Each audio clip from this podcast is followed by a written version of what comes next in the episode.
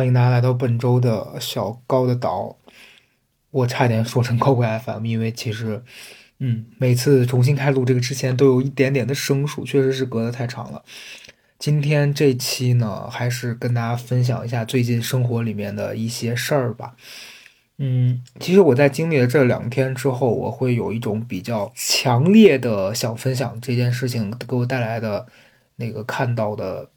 感受吧。呃。简单来说，就是我和我的大学以来的一个好朋友，我们俩一起度过了一个周末。但是在这两天当中呢，我们我从我们两个的相处之中，包括呃两个人对有些事情的价值观啊，还有两个人相处时候的那个状态，都会有一些看到。就是啊，在这个事情发生之前呢，就是那上周有一个朋友在。高怪 FM 里面给我留言说，大概的意思是说，呃，不要执着于眼前这些事儿。就说乍一听你们你以前的播客觉得挺有趣的，但为什么你现在老是在反思自己呢？为什么老是在因为这些事情纠结呢？你能不能往前看？然后我跟他也回复了一段，我说其实，呃，大概的意思是，我觉得我一直以来做的内容都是在以分享自己的生活为这个基础。其实有时候我也会比较困惑，就是我的生活该不该这样摊出来做成一个内容跟别人分享？但我确实觉得我自己在这个过程当中学到了一些东西。刚好我现在做的这件事儿，它也能通过我的这些感受让别人听到，所以我想来想去，我还是觉得这件事儿我没有那么的介意。因此，呃。那我能分享的东西，我还是可以拿出来分享。至于可能有的人会觉得说，为什么你每天说来说去就那些事儿？那可能我的生活也是有限。我我前段时间看到了我以前那个同事，他在抖音上开了一个账号，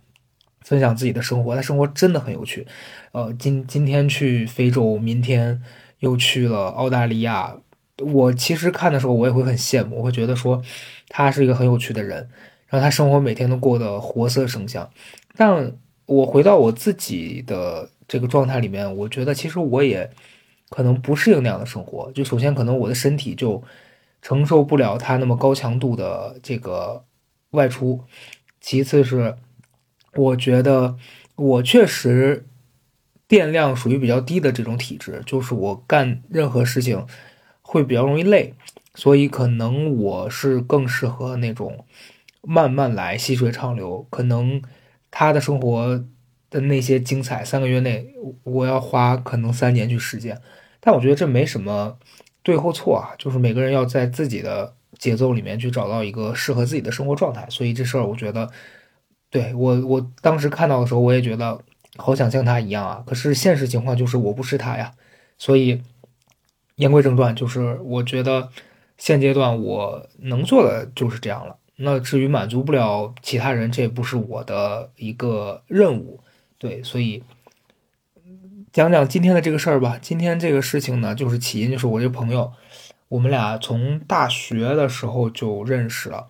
嗯，大学我大学是十年前的事儿了，然后哦，对我那天我们俩算了一下，到今年我就整整毕业了十年了，所以其实我离学校真的是很远很远了，嗯，然后。我这朋友呢，是我们上大学的时候，嗯，刚刚入学就认识了。他不是我们班的，我们两个是同一个专业，但是我们专业一共有两个班，他是隔壁班的。但是当时因为两个班会有一些共同的这种公共课啊什么的，所以我们就经常会见。而且他住在我隔壁宿舍，所以我们俩啊这样就是每天抬头不见低头见的，慢慢的就熟悉了。上大学的时候呢，也会有很多这种社团啊，还有一些什么各个部门、学生学生会这些的。对，然后一来二去，我们每天在一块玩儿，我们俩的关系就会比我和我们宿舍的，以及我和我们班的同学还要更熟一些。啊，其实那个时候上大学，大家都比较年轻，也会相对现在来说，肯定心智会幼稚一些嘛。所以当时我们俩在一起，其实也会有很多摩擦，比如说。上大学的时候，我就发现他其实是一个控制欲很强的人。比如说，大家一起去吃饭，或者是去哪里玩，他就会说我要去这个这个，我要吃那个。你如果说我不想的话，他就会说不行，我就要。那我那个时候我们在一起相处，其实我我当时是非常非常的这种弱势的。就我的弱势，我的弱势也不是说我在装可怜或怎么样，是那个阶段我会认为迎合别人，或者是让别人想做的事情排在我想做的前面，我会好过一些。所以当时我们俩经常相处的时候，我就会跟他在一起的时候。比较以他的意见为主导，然后后来，呃，我们上大学的时候去打工什么的，就是，呃，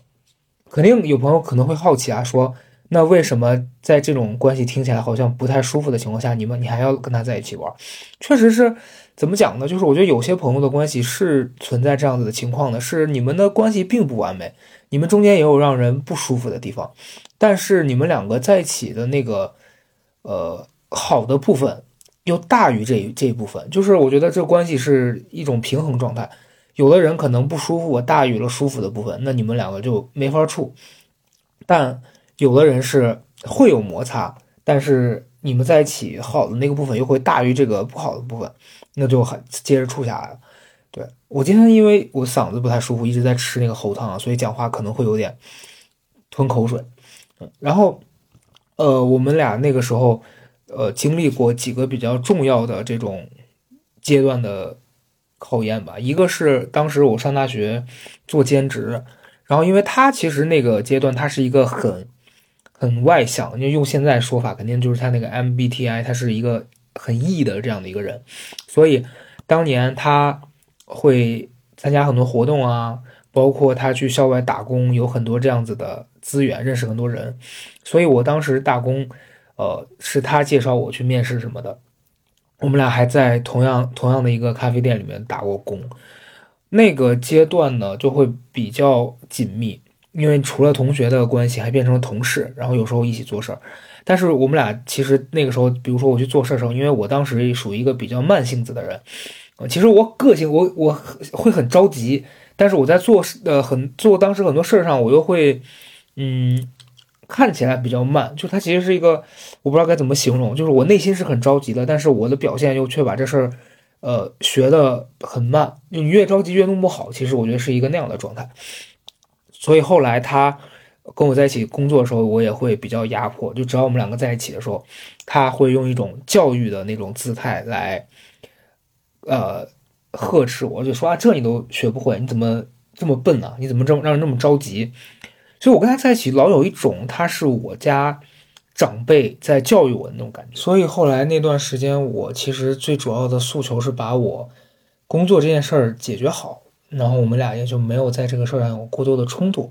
可是回到很多生活的细节上，就当时我们俩的共同的朋友，其实有时候大家会私下一起讨论说，跟他相处的时候是不是会存在这种。让人很有压迫感啊，或者是你老觉得他会很强势这样子的问题啊，可是其实就是我觉得没有当面会去讨论要解解决这个问题的几个原因，一个是当时年纪小，你会很害怕正面冲突，你不会去想跟他说我跟你聊聊这件事儿，而且我觉得其实以当时的他的状态，我就算提出这个事情。他肯定会觉得我在责怪他，那我们中间也许会发生比较激烈的争吵，然后这段关系就结束了。因为其实确实是那个阶段，我们都是那种可能呃面对这些冲突，你会觉得对方就是在找茬，而不是想要解决问题。然后第二个是，我觉得当时整个大家的相处的环境吧，就还是会变得是呃。比较简单，就是你不会像现在想到那么多什么内耗啊什么的，好像就是你当下觉得不舒服，过去了就过去了。下次他对你比较好的时候，你也会觉得，哎，上次那也不算什么。但是其实累积到一定程度之后呢，你想想这个事儿，大家就是有个疙瘩一直没解开，然后就一直一直这样下来，过了很多年。我后来来北京，其实他也呃来这边工作了。然后大学期间，我们还发生一个事儿，是我们这两天在聊的时候突然回忆起来，就是大学的时候，因为我们俩关系其实很好，但我当时决定考研的那一年，然后他就是我，我其实当没有告诉身边的所有人，我只跟好像我的高中的一个家教，因为那个那个大哥，我之前的那本书里还写过他，就他对我影响挺挺多的吧。所以其实我大学会跟人聊的时候，也许聊的都是这些部分。就我认为，呃，这件事我没必要告诉所有人，尤其是我认为我对我这个朋友的了解，他一定是会唱反调、泼冷水的。那在那样的一个阶段，我其实需要更多的是正面的鼓励。即便你是我最好的朋友，可是你在这件事情上你不能支持我，还给到我一些压力的话，那我觉得我就不要说。然后当时发生了一个事情，是后来有一天半夜吧，就属于快毕业了嘛，大学呢，朋友们就会组织这种去喝酒啊、干嘛的，就毕业这种欢送的局，我就没有去。然后有一天半夜，他突然打电话给我，就在那边哭。哭着就说：“哎呀，这个你怎么连这么重要的事都不告诉我？你是不是就是觉得我不重要？而而且好像周围的人都渐渐知道了，还只有我不知道。这个我之前在高贵里面聊过，就我们当时那个学校，它这个报名机制有一个 bug，是你只要在学校里面填写了这个志愿，就考研的志愿的单子，就会传开。那其实并不是我跟其他人说，是其他人可能渐渐都听。”谁传出来之后，他就给散播开了。可是我还是从来没有主动跟他说过。然后他那天打电话在那边哭，应该是喝多了，在那边哭，就说你怎么这么重要的事儿你都不告诉我啊之类的。然后后来我们这个事儿说开了，那是我意识到他的第一次改变，就是在那件事之后，他当时给我的呃反馈是说，我不会不支持你的，那你有这个想法你就去做啊。但是你不要为了你这个想法而后悔什么什么样的，就后来反正就是经历了很多年这些事儿，对，反正这么多年我们就一一路这样子相处，磕磕绊绊的过来。但是其实讲真的，整体的相处的利肯定还是大于弊。我觉得其实朋友关系不应该拿利弊啊，就是好的部分肯定是大于不好的部分的。然后他来北京之后呢，因为他做的工作、从事的行业跟我也差别蛮大的，所以呃，我前几年。我在跟我北京的朋友在介绍他认识的时候，我会发现他改变也挺多的。就一个是他，呃，现在首先是他会相对的，他会相对的在乎别人感受多一点，然后以及他现在做的工作需要管理嘛，所以他在和下属的沟通上面，就他不会像以前那么着急了。对，但是这一次这个周末的相处啊，我觉得他这段时间应该属于一个他。整体能量比较低的这样的一个状态，因为首先他觉得工作会让他很痛苦，因为他他现在其实我觉得到了这个三十几岁，你在职场当中发展的状态会有一些共性，就是你会觉得再往上走很难，然后你又不能接受自己掉下去，所但是你又确实没有了二十出头的那个冲劲，继续在职场里面去横冲直撞。就是大家在这个阶段都会有这么的一个痛苦的点，是我不知道我还要做什么，我才能改变我现在的状况。但我现在这个状况我也不舒服，其实是一个很很难受、很尴尬的处境。结果呢，他这段时间就是在这样的一个状态下，我们俩一起相处两天，他给我的感觉就是，哎呦，那个旧的他怎么又回来了，以及比以前还要让人觉得。也不能说难受吧，但是就是，嗯，你看到你朋友这样子，你不知道该怎么办。我我中间有有一度我是很崩溃的，就讲讲几个例子吧。第一个是就是他的那个控制欲，以及他会有点甩锅。就是我们俩在一起的时候，呃，第一天是我们俩要一起坐车去一个很远的地方见我们的一个朋友，然后那天他问了我一嘴，说咱们坐地铁还是打车？因为我。下意识的觉得打车肯定会更舒服一点嘛。那而且再一个，最近这个流感什么的很严重，我之前身体也不是特别的舒服，所以我会觉得坐地铁会比较辛苦。我说那肯定打车呗，能打车就打车。但是他没有告诉我说去的那个地方离我们当时的距离要将近四十公里。其实以我的个人的习惯，就是我一定是如果知道路程那么远，我会选择去坐地铁的。结果好死不死。打了车，然后那个车那天刚好碰上晚高峰，就极度的堵车。然后等我们从我们去的地方到见我们的朋友的那个点儿，已经两个小时了。我坐那么长时间车，我的腰也疼，哪儿也不对劲。后来另外那个朋友见到我们就会问说：“哎，你们怎么不坐地铁啊？”我这朋友就说：“高嘉诚要坐坐车。”然后那一刻我就是很 很无语吧，但是你又不知道该说什么，就是明明不是一个那样的事儿，可是我去如果跟他争辩，就争争出来这个也没什么意义，但是他就是下意识的甩甩锅给我，就是说我要做，然后我当时就也就没有吱声了。我觉得这事儿 OK，就是 it's fun。然后后面我们在跟这个朋友相处啊，干嘛？那天吃完饭，吃完饭就晚上我是去他们家住的。然后第二天我们要一起见另外一个朋友，在这个过程当中呢，他就很临时的通知我说他要见一个他很久都没有见的朋友，说晚上有一个局。然后他说你如果觉得身体不舒服呢，咱们就少坐一会儿就好了。我也不希望你太累。我当时想说那局我可不可以不去？但他就说嗯，咱们俩一起出来的嘛，那你你那个你提前走了也也不好，你还是跟我一起吧。我当时想说行吧，OK fine。结果那天就很很很崩溃的一点是，他那个朋友十点才下班，然后我们大概下午就出门了，一直到晚上，就是其实已经没有什么可干的事情了，就一直在那边干等，等到了十点多，然后他跟那个朋友约在一个酒吧，我就非常崩溃，因为就我其实是一个很少很少去这样子地方的人，那酒吧里面就音音乐又很吵。然后很多人都在抽烟，说话全都要靠喊，所以那天晚上我在跟我们另外一个朋友讲话的时候，就几乎要扯着嗓子吼。出来的时候，我嗓子就已经哑到就开始嗓子疼了，我还还有点担心，说不会是这么倒霉吧，被传染了什么甲流一类的。结果就是当天我们俩说好的情况是，他说这个你如果不舒服了，你跟我说，咱们提前走。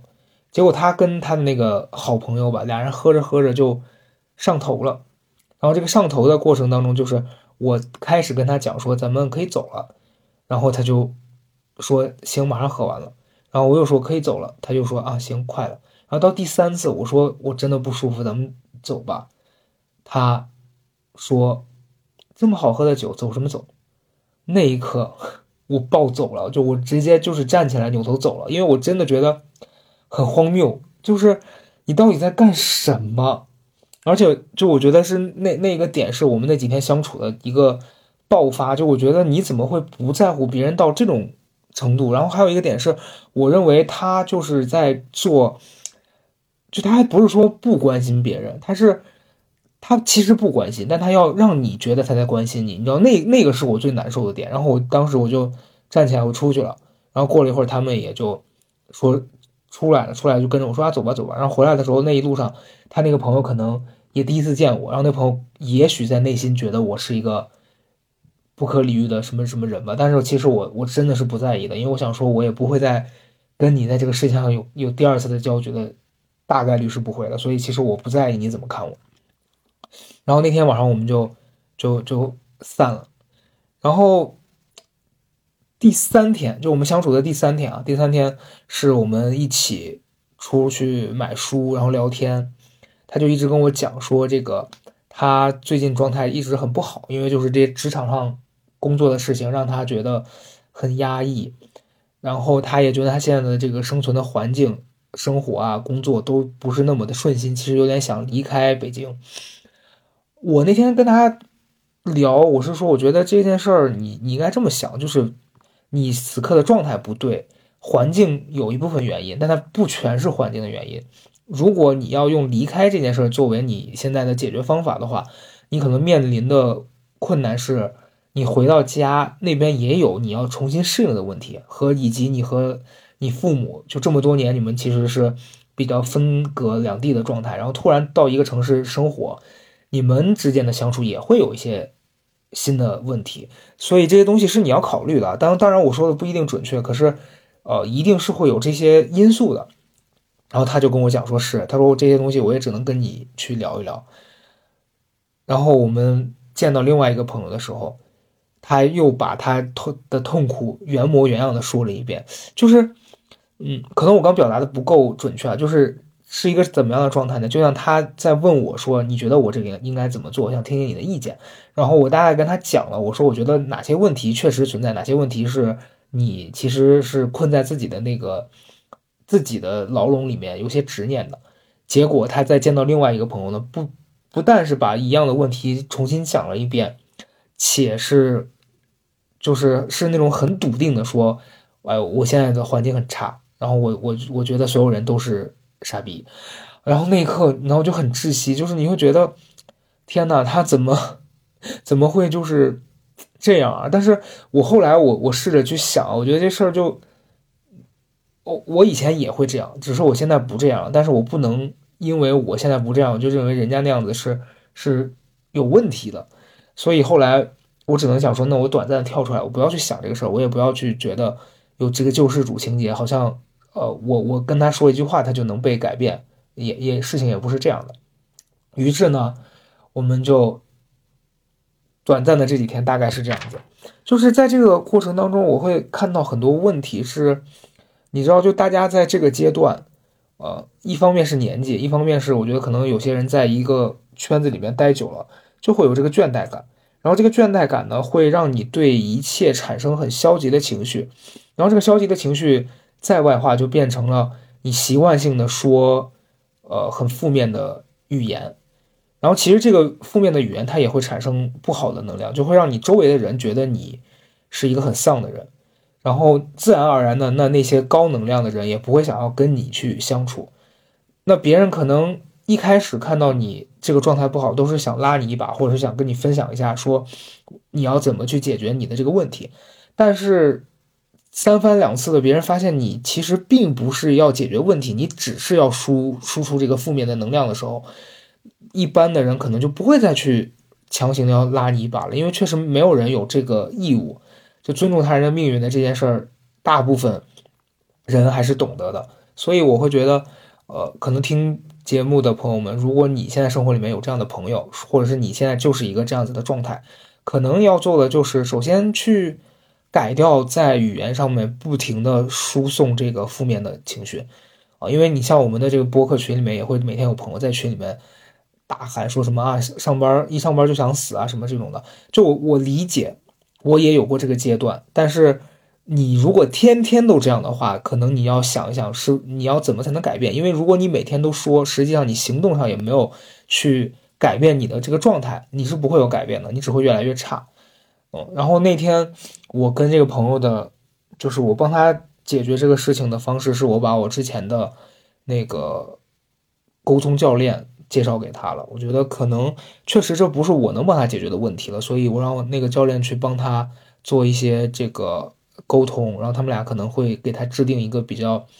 实际的目标，让他去进行一些改变。那我觉得可能我过来的经验就是你在痛苦，但是。你痛苦唯一的解法是你做出相应的改变，对，这是这是今天分享的第一趴。然后第二个点呢是，我觉得我们俩那天在买书的时候也给我，呃，有一个震，也不是震撼，就我我们两个后来那天去买书的时候，也也发生了一些，就是呃，因为我平常看书，所以他工作之后呢，就大部分时间是不会有看书的这个习惯的。所以他会问我说：“你觉得哪些书好看？你能不能给我推荐几本书？”我其实尽我所能的去给他推荐一些我认为他看得进去的书。你比如说像一些纯文学的东西，我就不会给他推荐，因为我知道这个他回去拆了封皮翻几页他就不会再读了，因为他一直以来都不读这类的书，且以我跟他的相处，我觉得他仍然不会读。所以我在想哪些是切实的能给到他帮助的。所以，我那天我们俩在逛书店的时候，我推荐了他那本，就是为什么没有人早点告诉我这本书。啊，他是一个美国的咨询师，他其实在 YouTube 上面做了一些心理的分享科普，然后他出了一本书。这本书之前我在节目里面有提到过，但是没有多聊。然后我当时推给他的原因是我认为这本书里面讲到了很多呃解决自己情绪的问题，以及正视自己心情。情绪的那个黑洞的方法，所以我推给他。然后，但是呢，他他就他，我觉得好多朋友吧，包括我自己也是，就是你在逛书店的时候，其实你看到很多很精致的那些装帧，然后摆在那儿的很好看的那个书墙，你就哪一个都想买。但是因为我家里书真的太多了，我今年其实又有一点想断舍离的心态，就是我不想要有那么多的行李，就因为我其实现在也还是一个租房子的状态嘛。那我会就会想说，我下次如果搬家的话，这些书其实会成为我的负担。呃，我现在这个阶段是，我觉得有一些书我会反复看的，或者是看过了，我确定我一定还会再翻的书，我会留下。那我书架上有很多书，其实可能已经摆了两三年，我甚至还没有拆。有时候我就会送人了，以及现在我在买的时候，我就会比较的谨慎了。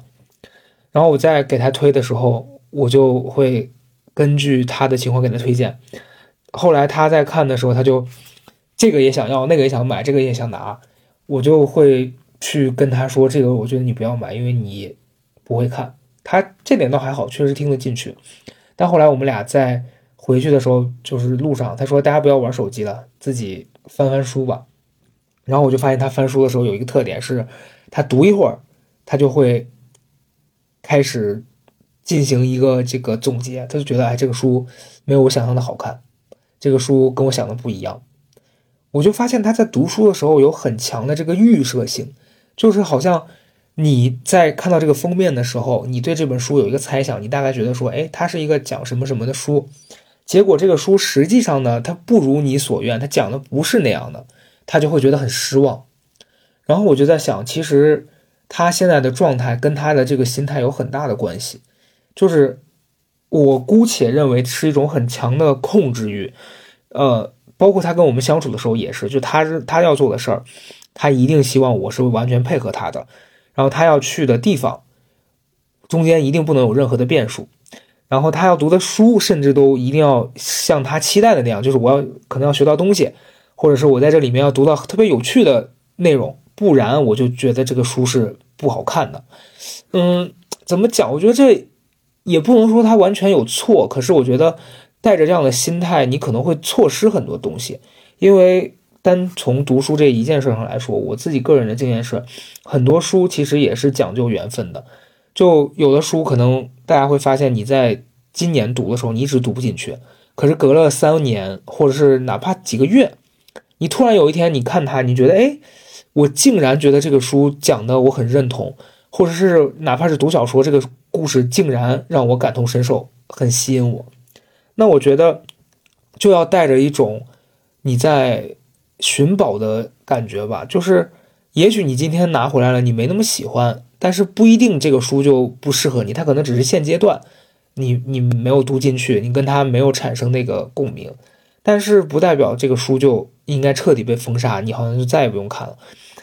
所以，我我我在想，就是当你把这个预设的心态拿掉的时候，就你不要预期说人和人之间就应该按照我想要的相识相处。然后今天这趟旅行，我要看日出，然后日出没没出现，我就觉得，哎呦，这趟旅行很糟糕，老天爷不随我愿。也不是，就是我想到我去年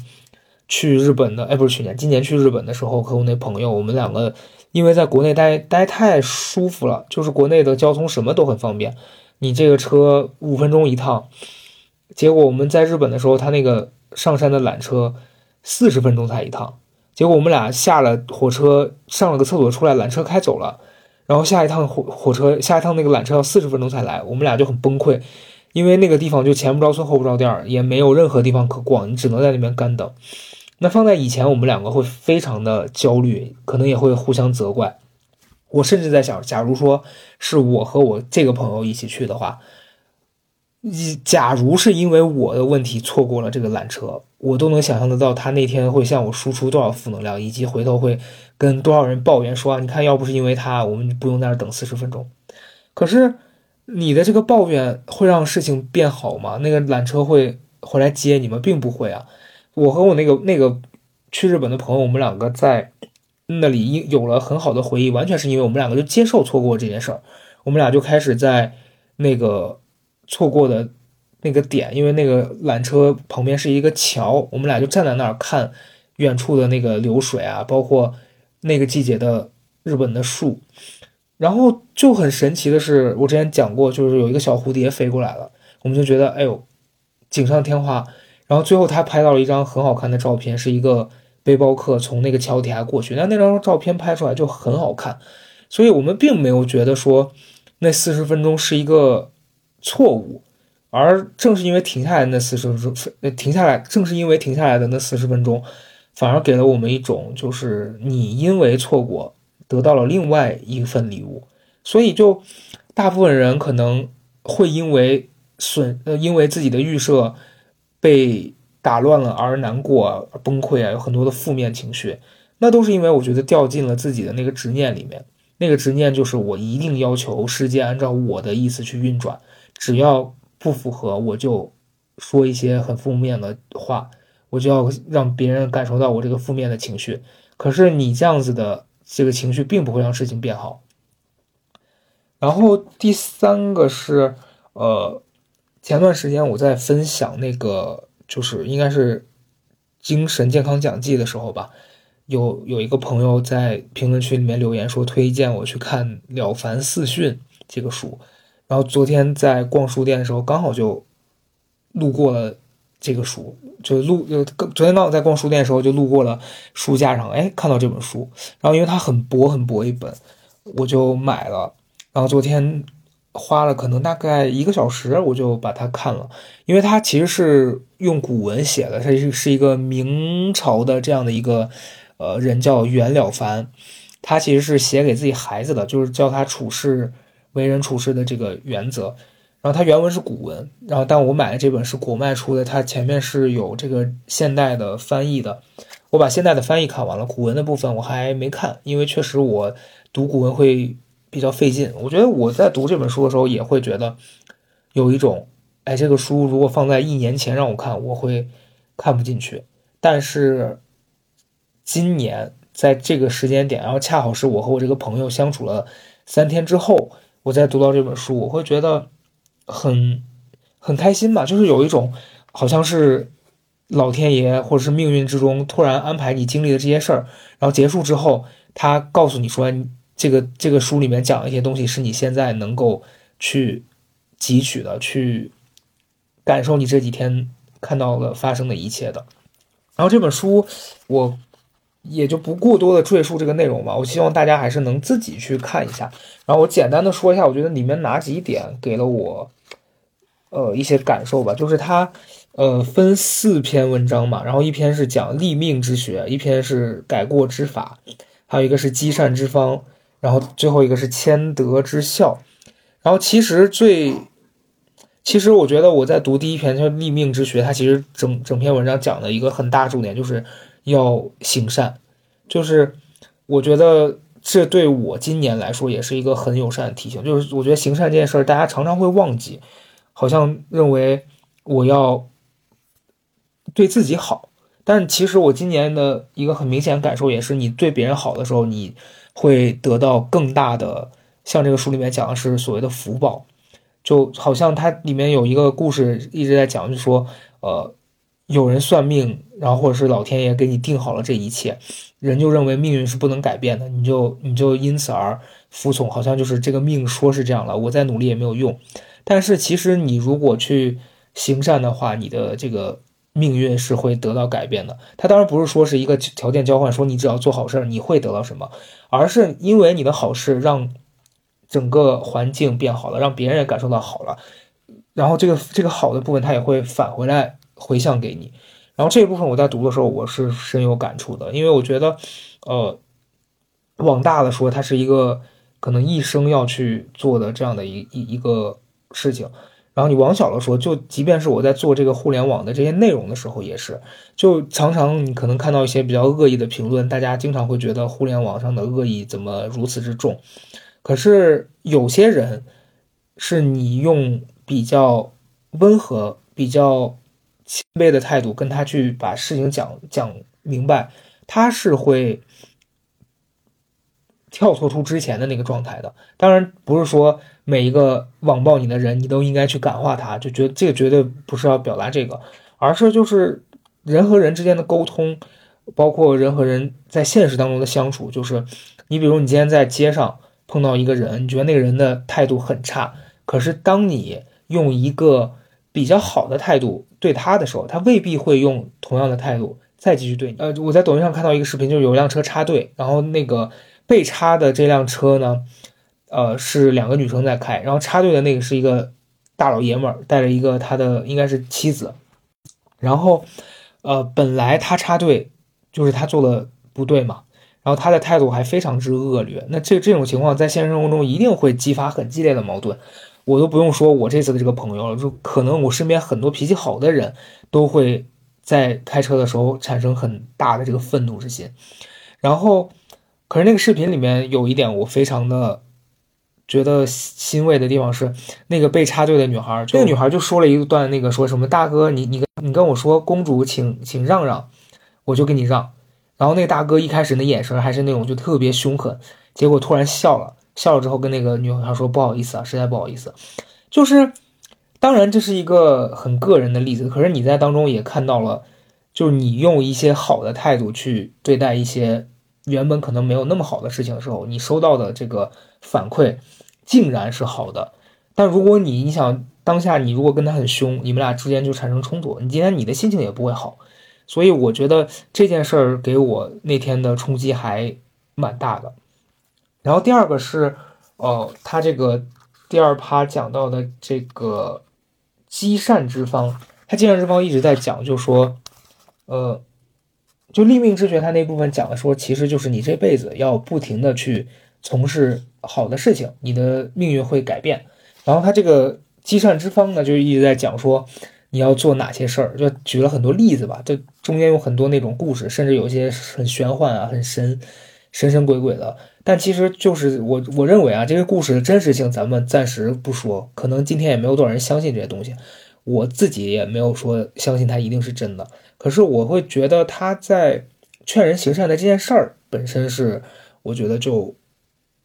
我现在读到和我以前读到的心态是不一样的，因为我觉得做好事儿这件事情，你不要。带着一种心态，是我做好事是为了我会得到福报，而是当下你在给那个人帮助的时候，你只是想要给他帮助，然后这件事本身会给你很多的意外。就像我前面讲的，就是你读书本来就不要带着一本说这个书一定会给我帮助，而是我要读书，就是这样子的心态去做事儿，往往会给你不一样的结果。但如果你有太强的执念去完成一个什么，往往结果都不会如意。嗯，然后第三个部分呢，它，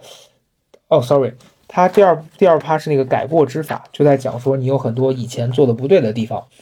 你你就把它改正，这个改正永远是不会晚，就是不是说我今天做了一个错的决定，这个决定就永远无法的挽回了，即便你今天可能呃有很多大的过失，只要你从这一刻开始去改变，那它就是有重新来过的可能性的。然后第三趴是我刚讲那个积善之方，就是鼓励人行善的。然后最最后一一趴非常短，就是讲谦德之孝，大概就是在讲说人要谦虚，就是每天可以写一写自己哪些问题是存在的，然后再有什么改进方法。其实我觉得他会给我感受很像那个高贵我们那期讲那个日记，包括最近很多人在鼓励大家去做的那个正念日记。我觉得这个东西为什么会帮到人啊？是。呃，我们常常会被自己的大脑，呃，我们常常会被自己的大脑欺骗，因为你认为你事后想很多事情会越想越越生气，那个东西其实是经过你大脑的加工的，它并不是事情的原貌。但是你去保持记录这件事儿，是会让你加深这个事情真实样子的这个印象，以及日后即便是你有一些误会，你再会回看你当时的记录，你会有一些新的想法跟心得，那这些东西多少都会给到你一些帮助的。因为我其实现阶段也会有很多的，呃，苦恼，是我原来有很多事儿，我很想要回想，可是我其实真的就想不起来了。所以我那天录完之后，我说要开始记录，我买了一个新的、全新、全新的一个日记本，我是觉得我要坚持把它记下来了。我今天讲的这些，对我来说最主要的就是我这几天跟这朋友相处的过程当中，我觉得发生的事情，以及我想到的很多。我觉得对于我来说，现阶段是很有帮助的这个事情，所以，对，也希望大家在听完这期节目之后，会觉得你们如果有类似的想法，可以来跟我分享。前两天在小红书的这个私信里面，有一个朋友跟我写了很长的，就是告诉我说，呃，希望我不要觉得自己只有自己才会有这样的想法。他在听播客的时候会觉得他太懂这种心情了。然后每当我在看到这样子的评论的时候，我也会觉得我被看见了，然后我被人理解着，我也会觉得很开心。希望大家也能在这周度过开心的一天。天冷了，注意注意保暖，拜拜。